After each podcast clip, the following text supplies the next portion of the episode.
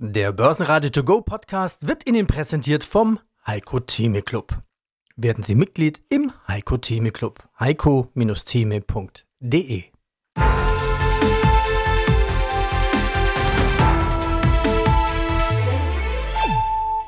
Börsenradio Network AG Marktbericht Also, los geht's. Aus dem Börsenradiostudio grüßt Peter Heinrich. Hallo. Naja, vielleicht stimmt der Spruch doch. Sell in May. Punkt, Punkt, Punkt. Heute am 31. Mai könnte der Beginn sein. Der DAX ist charttechnisch unter einer bestimmten Unterstützung gefallen. Der DAX darf aber nicht unter 15.500 Punkte fallen. So Dr. Gregor Bauer. Gregor Bauer, Vorstandsvorsitzender der Vereinigung Technische Analysten Deutschlands und Mitglied im Board of Directors des Weltverbandes der Technischen Analysten IFTA. Starten wir mit dem DAX. Schmerzhaft ist, dass sich schleppend entwickelnde Wirtschaftswachstum in China heute zeigen. Das schlägt so ein bisschen auf die Stimmung in Frankfurt. Bewegt sich der DAX charttechnisch auf dünnem Eis? Wo steht er denn zum Zeitpunkt unseres Interviews? Dünnes Eis ist, hm, sagen wir mal, relativ zu sehen, denn zurzeit notiert der DAX unterhalb der 16.000 Punkte Marke, etwa 15.840 Punkte etwa. Und wir hatten ja vor kurzem erst das Allzeithoch gesehen bei über 16.000, 16.332 Punkte knapp. Dünnes Eis deshalb in der Nähe von Zeithochs natürlich immer die Rückschlaggefahr groß ist. Das ist jetzt auch völlig unabhängig von irgendwelchen Konjunkturdaten oder wie wir jetzt gehört haben, Rezessionsängsten auf Basis der sogenannten technischen Rezession, in der Deutschland sich befindet, sondern einfach, weil auf Allzeithochs auch viele Investoren Gewinne mitnehmen. Jetzt ist der DAX aber runtergekommen und zwar genau in den Bereich einer Unterstützung, die etwa zwischen 15.550 und 15.700 Punkten reicht. Und auf diese Unterstützung hat er seit April mehrfach aufgesetzt. Dieser Bereich ist also massiv. Er bewegt sich also zurzeit auf einem durchaus festen Fundament und auch heute sehen wir ja wieder nach dem ersten Rückgang eine leichte Erholung. Wichtig ist aber, der DAX sollte auf keinen Fall unter die Marke von 15.500 Punkten fallen, denn dann wäre eben diese wichtige Unterstützung durchbrochen. Und dann müssen wir mit einem Abwärtsschub rechnen, der dann eben auch in dem Bereich 14.500 bis, ja, um in den Bereich der nächsten Unterstützung um 14.500 reichen kann. Damit steht auch der seit Oktober vergangenen Jahres andauernde Aufwärtstrend zur Disposition. Schlusskurse. Der DAX schließt mit minus 1,5% bei 15.664 Punkte. MDAX minus 1%, 26.530. Schauen wir nach Wien zum ATX als Total Return. 6.623 minus 0,6% Die Themen des Tages: Inflation in Deutschland, China-Daten, der Wirtschaft enttäuschen und natürlich US-Schuldenstreit. Firmen mit China-Geschäft geraten unter Druck. Diese Gäste haben wir heute auf unserem Mischpult im A-Studio vom Börsenradio zu Gast. Lukas Spang von Tigris Capital. Attraktive Einstiege in Small Caps, zum Beispiel Eckert Ziegler, Sys Microtech und SNP. Wie schon gehört, Dr. Bauer Chartanalyse, DAX muss 15.500 halten, Nvidia absichern, Nasdaq, da bin ich skeptisch, Sixt noch nix einsteigen, Siemens Energy abwarten. Ein Interview mit Uwe Eilers von Frankfurter Vermögen. Nvidia kennt jeder. Interessant sind aber die Nachzügler. Und Q1 Zahlen von Vienna Insurance Group mit CFRO Liane Hirner. Alle Interviews in Langform finden Sie auch auf börsenradio.de. Loggen Sie sich einfach mit Ihrer Mailadresse ein. Wer es noch nicht hat, vergeben Sie einfach dann ein Passwort zu Ihrer Mailadresse. Und wenn es Ihnen gefallen hat, dann bewerten Sie uns bitte in Ihrem Podcast-Portal mit mindestens 5 Sternen. Danke Ihnen. Mein Name ist Lukas Spang und ich bin Initiator und Fondsberater des Tigris Small and Micro Cap Growth Fund. Hier schauen wir uns Beispiele an. Welche Small Caps haben Sie nachgekauft, neu gekauft bzw. fallen besonders auf? Unter anderem dabei Eckert und Ziegler, neu aufgenommen. Die Gruppe gehört zu den weltweit größten Herstellern von nuklearmedizinischen Diagnostikgeräten oder generell Diagnostik, also Geräte, Seeds, Medizin, immer gefragt? Absolut, also die Aktie wurde Ende März in den Fonds aufgenommen, nachdem der Ausblick den ein oder anderen Investor doch enttäuscht hatte. Die Aktie ist deutlich unter Druck geraten und es war für uns eben hier die Möglichkeit, aus unserer Sicht doch verhältnismäßig attraktiv einzusteigen. Es gibt viele Themen schon seit Jahren, die rund um die Eckert und Ziegler so ein bisschen sich drehen. Der, der Vorstandsvorsitzende hat es auch in den vergangenen Jahren immer mit dem Tiger und dem, dem Drachen als so Symbolik dargestellt. Im Endeffekt geht es darum, dass der große Wachstumstreiber der Zukunft liegt darin, dass Radioisotope, die Eckert und Ziegler herstellt, in der Krebstherapie Anwendung finden. Und beispielsweise hat hier auch Novartis im vergangenen Jahr Zulassung in den USA und auch in Europa für ein neues Prostatakrebsmedikament namens Pluvicto erhalten. Das heißt, das ist ein Therapiemedikament zur Behandlung von Prostatakrebs und hat hier auch in diesem Zusammenhang die Kapazitäten deutlich ausgebaut, beziehungsweise ist aktuell dabei. Das heißt, in den USA wird hier, das ist der primäre Markt, zunächst der Prostatakrebsmarkt adressiert. Novartis plant hier zukünftig 250.000 Dosen dieses Pluvicto anzubieten oder zu produzieren. Pro Behandlung reden wir hier von vier bis sechs Dosen. Das heißt, im Umkehrschluss von 42 bis 62.000 Patienten pro Jahr zur groben Einordnung. Es gibt ungefähr 280.000 Prostatakrebspatienten in den USA. Allerdings kommt Pluvicto erst zur Anwendung, wenn schon bereits Vorbehandlungen stattgefunden haben. Das heißt, der relevante Markt von Pluvicto in den USA beispielsweise beläuft sich auf 30.000 bis 40.000 Patienten pro Jahr. Es gibt aber auch beispielsweise noch ein Medikament, ein Diagnostikum von Novartis, das eben Prostatakrebs diagnostiziert, das heißt Lukamets. Und hier ist es auch beispielsweise interessant, dass eben Eckert und Ziegler als einer von zwei Lieferanten für dieses Diagnostikum im Rahmen des Gallium-68-Generators als Zulieferer gesetzt ist. Bei Pluvicto reden wir dann wieder über Lutetium. Hier ist eben auch das Interessante. Zwar ist Eckert und Ziegler noch nicht Lieferant von Novartis dafür, aber es hat sich in den vergangenen Monaten eben schon die Vorprodukte oder die, die Lieferkette für Lutetium gesichert. Da geht es dann wiederum um Ytterbium 176 als Vorprodukt für Lutetium 177. Hier hat man eine Partnerschaft mit Atomines in den USA geschlossen, um eben dann die Lieferkette sozusagen als One-Shop-Stop anbieten zu können. Und da erhofft sich natürlich Eckert und Ziegler, nachdem in den USA jetzt auch im März die Zulassung für Lutetium 177 erhalten wurde, in den, im kommenden Jahr dann in Europa erwartet wird, auch natürlich Zulieferer von Novartis zu werden. Und dann vielleicht noch kurze Ergänzung, hat man in den vergangenen Jahren auch eine Mehrheitsbeteiligung und inzwischen 100% Beteiligung an einem äh, Unternehmen namens Pentixa Farm erworben. Das ist im Prinzip eine Eigenentwicklung, auch im Bereich Diagnostikum und Therapeutikum im Bereich der Krebstherapie. Man erwartet hier im Jahr 2025 erste Zulassungen. Das bietet natürlich auch quasi aus der Eigenentwicklung deutliches Potenzial, vor allem wenn man dann noch in der Lage wäre, das Ganze mit einem Partner zusammen zu entwickeln oder zu vertreiben dann. Man könnte es mit weniger schlechte Nachrichten zusammenfassen. Die Inflation fällt im Mai auf 6,1 Prozent immer noch viel zu teuer, viel zu hoch. Besonders wenn man denkt, dass jetzt die heizfreie Zeit kommt. Ein Effekt kommt auch von dem 49-Euro-Ticket im Mai.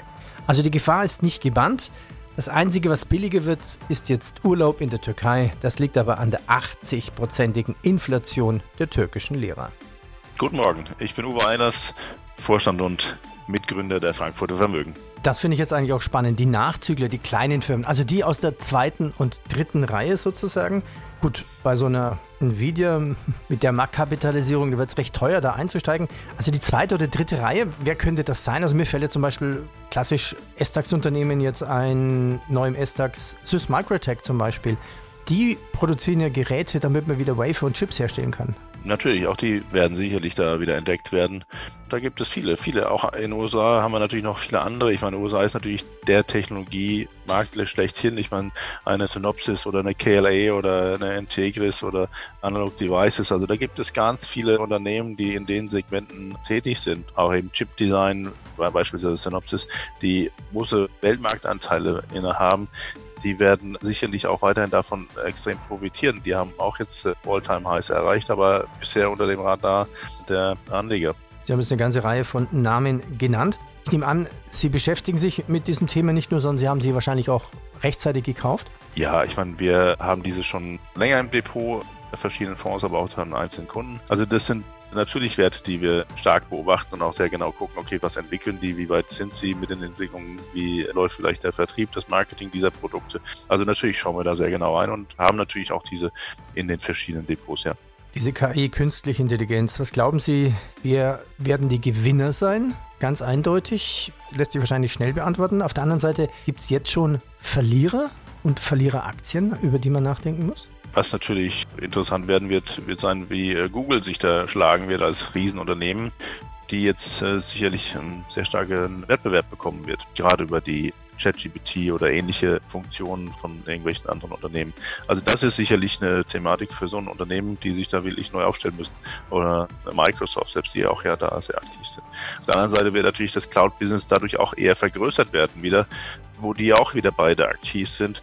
Aber wenn wir von Cloud-Business reden, da sind natürlich auch eine Cloud-Player. Also das ist auch eine sehr spannende Aktie, technologisch, nicht sogar führend, sehr spannend. Also es gibt unglaublich viele Unternehmen, die da profitieren. Aber natürlich auch muss man aufpassen, wie Sie schon sagen, welche da eventuell in Treffen kommen könnten, die gerade vor allen Dingen auch hoch bewertet sind. Gold legt zu, der Euro ist schwächer, der Euro notiert unter der Marke von 1,07 Dollar. Und Gold kämpft mit Widerstand um 1960 US-Dollar. Nächste Aktie SNP, also Schneider, Neureiter und Partner, eine Softwarefirma, die hilft, große Datenmengen zu transformieren, also zum Beispiel von alten ERP-Systemen in neue. Wird oft eingesetzt im Zusammenhang mit SP, zum Beispiel in den Wechsel zur neuen SAP for HANA. Aktuelle Meldung zum Beispiel Würth, also der große Hersteller von allen Schrauben, modernisiert das SAP-System auch zum Beispiel mit SNP-Software. Korrekt. Und das Interessante ist jetzt auch, es gab jetzt auf der CEO-Level-Ebene eine Veränderung. Hier ist ein neuer Vorstand im Amt, der von SAP eben gekommen ist, dort für die Region Greater China verantwortlich war. Und jetzt ab morgen, ab Juni, ist dann auch ein neuer CFO im Amt. Der bisherige war nur interimsmäßig aktiv, der ebenfalls von SAP kommt. Das heißt, wir haben hier zwei neue Manager aus der SAP-Welt in der SNP-Welt dann. Und da erwarte ich mir natürlich schon auch insbesondere vom CEO positive Impulse, da er natürlich aus der SAP-Brille weiß, worauf kommt es an, was sind vielleicht auch Themen, die noch auf der SNP-Seite in der Software verbessert werden müssen, auch im Zusammenhang mit der Usability, wenn es um Kundenprojekte geht, aber natürlich auch was die Kontakte angeht in die SAP-Welt, um auch gegebenenfalls die Partnerschaft vielleicht nochmal etwas zu verbessern, enger aneinander zu bringen, beide Unternehmen. In dem Zusammenhang war es auch ganz interessant, dass der CEO jetzt in den letzten Wochen auch Insiderkäufe getätigt hat. Das heißt, er hat Aktien von S&P gekauft. Insbesondere deswegen ist es auch interessant, weil es gab jetzt einerseits gute Q1-Zahlen. Der Umsatz ist um knapp 15 Prozent angestiegen. Das Ergebnis hat sich deutlich verbessert. Der Auftragseingang ist um über 30 Prozent gestiegen. Die Auftragseingänge, und hier ist eben ganz besonders interessant, die Auftragseingänge im Zusammenhang mit S4HANA-Projekten haben sich mehr als verdoppelt, liegen jetzt bei knapp 30 Millionen und haben damit schon 50 Prozent vom Auftragseingang ausgemacht. Und es gab Mitte Mai ein Übernahmeangebot, ein freiwilliges vom Großaktionär Wolfgang Mager, der sich im Rahmen dessen auch nochmal weitere Aktien gesichert hatte. Das heißt, er hatte vor dem Übernahmeangebot knapp 29 Prozent, hat sich dann von einem weiteren Aktionär 9,4 Prozent gesichert. Es liegt jetzt aktuell bei etwas über 38 Prozent in Summe. Und das Angebot war zu 33 oder ist zu 33,50 Euro. Die Angebotsunterlagen sind noch nicht veröffentlicht, werden in den kommenden Wochen veröffentlicht. Und das Interessante ist, dass der CEO jetzt über dem Angebotspreis auch gekauft hat. Es wurde heute gemeldet zu 33,90 Euro. Und da sieht man, das hat sich auch in der Hauptversammlung in der vergangenen Woche gezeigt, dass es doch hier verschiedene Positionierungen, sage ich mal, im Aktionariat auch gibt. Der Herr Magier wollte hier beispielsweise auch den Verwaltungsrat in einen klassischen Aufsichtsrat wieder zurückwandeln, wie es eben laut seinem Verständnis in einer klassischen Aktiengesellschaft der Fall ist. Das wurde vom Aktionariat abgelehnt, weil es eben auch eine entsprechende Mehrheit dafür benötigt, um das umzusetzen.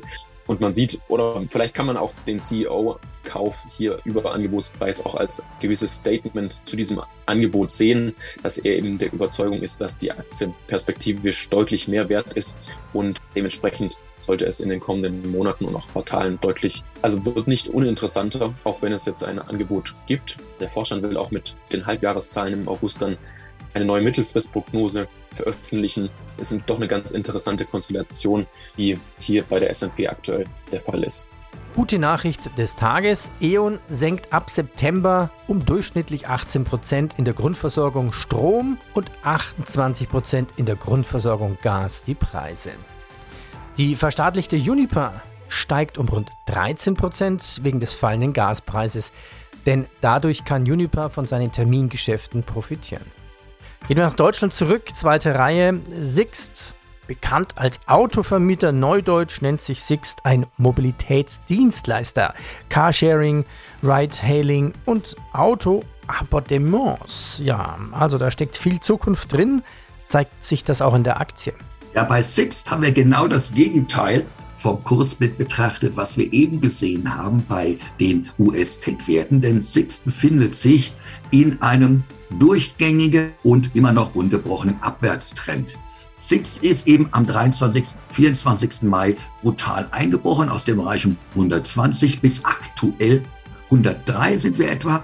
Und ich sehe auch noch keine untere Umkehr. Ich sehe also bei Six noch nicht, dass wir jetzt einsteigen sollten, sondern würde da erstmal abwarten, bis wirklich sich der Markt ausgetobt hat.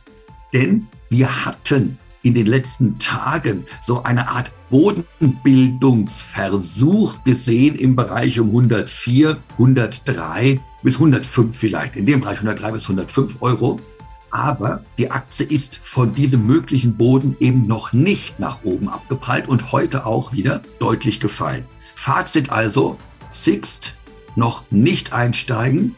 Beobachtet man als Anleger mal die Region um 98, 97 96, 98, so in dem Bereich Euro, da befindet sich die nächste Unterstützung. Und ich gehe davon aus, dass Sixt in den Bereich fallen wird. Und dann entscheidet sich das Schicksal. Wenn dann die Aktie hier dreht, dann und eben nur dann, nicht jetzt, sondern genau dann wäre ein Einstiegspunkt. Jetzt draußen bleiben. LBBW stuft Siemens Energy von Buy of Sell ab und senkt das Kursziel von 26 auf 20 Euro. Die UBS erhöht das Kursziel für Microsoft von 300 auf 345 neutral. Und Merck investiert 35 Millionen Euro in Schottland. Liane Hirner, Group CFRO der Vienna Insurance Group. Bei den Q1-Zahlen gab es jetzt 3,9 Milliarden Prämien in der Gruppe, ein Plus von über 12 Prozent. Klingt jetzt gut, doch wie ist das mit den Q1 2022 vergleichbar? Da gab es ja noch Corona und neu dazugekommen zu den Zahlen ist ja die übernommene Aegon-Gruppe, Ungarn und in der Türkei. Genau. Also diese Prämien, das ist, sind die Gross Written Premiums, wie wir sagen, nach alter Rechnungslegung, die werden wir auch in Zukunft bis auf weiteres weiterverwenden, so wie auch alle unsere Peers, das ist eine Volumskennzahl, die einfach auch für uns wichtig ist, die konnten wir um 12,1 Prozent steigern im Vergleich zum Vorjahres ersten Quartal. Ohne die Erstkonsolidierung der Gesellschaften in Ungarn und der Türkei wäre die Steigerung aber auch bei 7,1 Prozent. Also das heißt, wir sind da wirklich sehr, sehr erfolgreich unterwegs und konnten eben in allen unseren Segmenten ein Prämienplus erwirtschaften. Die Lira im freien Fall, wie belastet das den Gewinn? Wir haben eine Gesellschaft, eben eine Schadenunfallgesellschaft, die wir schon sehr lange in der Gruppe haben in der Türkei, die Reiseporter. Und wir haben mit der Egon eben auch eine türkische Gesellschaft. Wir haben hier Kursgewinne zu verzeichnen. Die türkische äh, Lebensversicherungsgesellschaft vor allem hat äh, auch Euro-Verträge und veranlagt in Euro. Und somit ist ein Teil der Umsatzsteigerungen auch auf diese Kursgewinne zurückzuführen. Der Russlandkrieg in der Ukraine, höhere Kosten, Inflation, höhere Personalkosten. Tja, wie mussten Sie darauf reagieren? Der Krieg hat natürlich seine Auswirkungen. Die Entwicklungen, die es zukünftig geben wird, sind weiterhin nicht wirklich abschätzbar oder sehr schwer abschätzbar. Und die Auswirkungen sind für alle Branchen spürbar, auch für die Versicherungsbranche. Wir haben eine Inflation, die weiterhin auf einem sehr hohen Niveau verbleibt.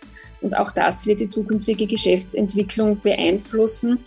Sinkende Realeinkommen trotz Inflationsanpassungen könnten zu einer zum Teil abgeschwächten Nachfrage auch bei Versicherungsabdeckung bei den Konsumenten führen. Auch der Kapitalmarkt ist nach wie vor sehr volatil. Man denke nur zurück jetzt an die jüngsten Turbulenzen bei der Silicon Valley Bank, also eigentlich eine kleine amerikanische Bank, die gleich global die Kapitalmärkte wieder in Schwanken gebracht hat. Wir sehen auch, dass es immer schwieriger wird, ausreichend und geeignete Arbeitskräfte zu finden. Das geht auch über alle Branchen und, und Wirtschaftszweige. Ich muss aber trotzdem sagen, dass wir zuversichtlich sind, dass wir diese operativen Herausforderungen, die wir seit drei Jahren wirklich gut managen, auch weiter operativ gut meistern können. Wir haben eine hervorragende Kapitalausstattung. Unsere Solvenzquote ist am ersten Quartal 2023 bei 284 Prozent. Das ist etwas über dem Jahresende 2022. Das zeigt einfach, wie resilient das Geschäftsmodell ist und sind wirklich sehr froh, dass wir hier mit so viel Kapital auch in die nächste, in die nahe Zukunft weiter starten können. Und möchte auch erwähnen, dass die aktuellen Prognosen zum Wirtschaftswachstum für unseren Kernmarkt uns auch positiv stimmen. Auch wenn jetzt in Europa ein abgeschwächtes Wirtschaftswachstum vorzufinden sein wird, haben wir doch oder erwarten wir doch insgesamt für 2023 ein stärkeres Wachstum als in der Eurozone. Der ehemalige Bundesbankpräsident Jens Weidmann soll neuer Aufsichtsratschef der Commerzbank werden. Strabag hat einen Rekordauftragsbestand mit 24 Milliarden Euro. Na, da gibt's etliches zu bauen. Nächster Small Cap, SUS Microtech, auch mittlerweile im S-DAX angekommen. SUS Microtech stellt Geräte und Prozesslösungen für den Halbleitermarkt her, also Chip-Produktionen, Lithografiegeräte, Geräte, die man zum Beispiel für Waferproduktionen verwenden kann. SUS Microtech im Aufwind, auch im KI-Aufwind?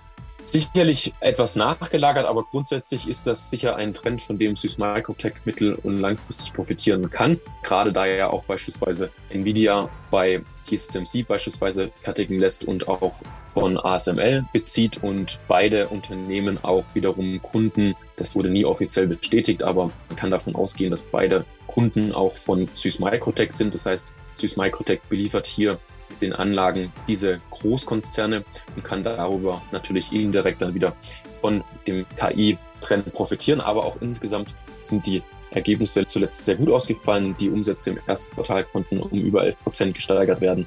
Ergebnis hat sich um fast 40 Prozent erhöht. Der Auftragseingang ist zwar etwas zurückgegangen, hat aber weiterhin mit 100 Millionen Euro im Quartal ein, ein sehr stabiles, hohes Niveau erreicht. Der Auftragsbestand hat sich gegenüber dem Vorjahresquartal um 50 Prozent erhöht. Das heißt, wir haben hier nach wie vor einen sehr hohen Auftragsbestand von über 370 Millionen Euro, der eben in den kommenden Quartalen dann in Umsatz sich drehen wird. Auch bereits Umsätze, die fürs kommende Jahr geplant werden können. Dementsprechend profitiert Süß Microtech auch allgemein von den steigenden Investitionen der großen Halbleiterhersteller. Es ist ja nicht nur TSMC, sondern auch Intel, auch andere große Hersteller, Samsung, die hier in den vergangenen Jahren angekündigt haben oder auch in der, erst in den letzten Monaten angekündigt haben, große Fabrikinvestitionen zu tätigen, die dann wiederum für Süß Microtech als Kunden in Frage kommen, wenn dann natürlich diese Fabriken mit entsprechenden Anlagen ausgestattet werden müssen. Basen Network AG Marktbericht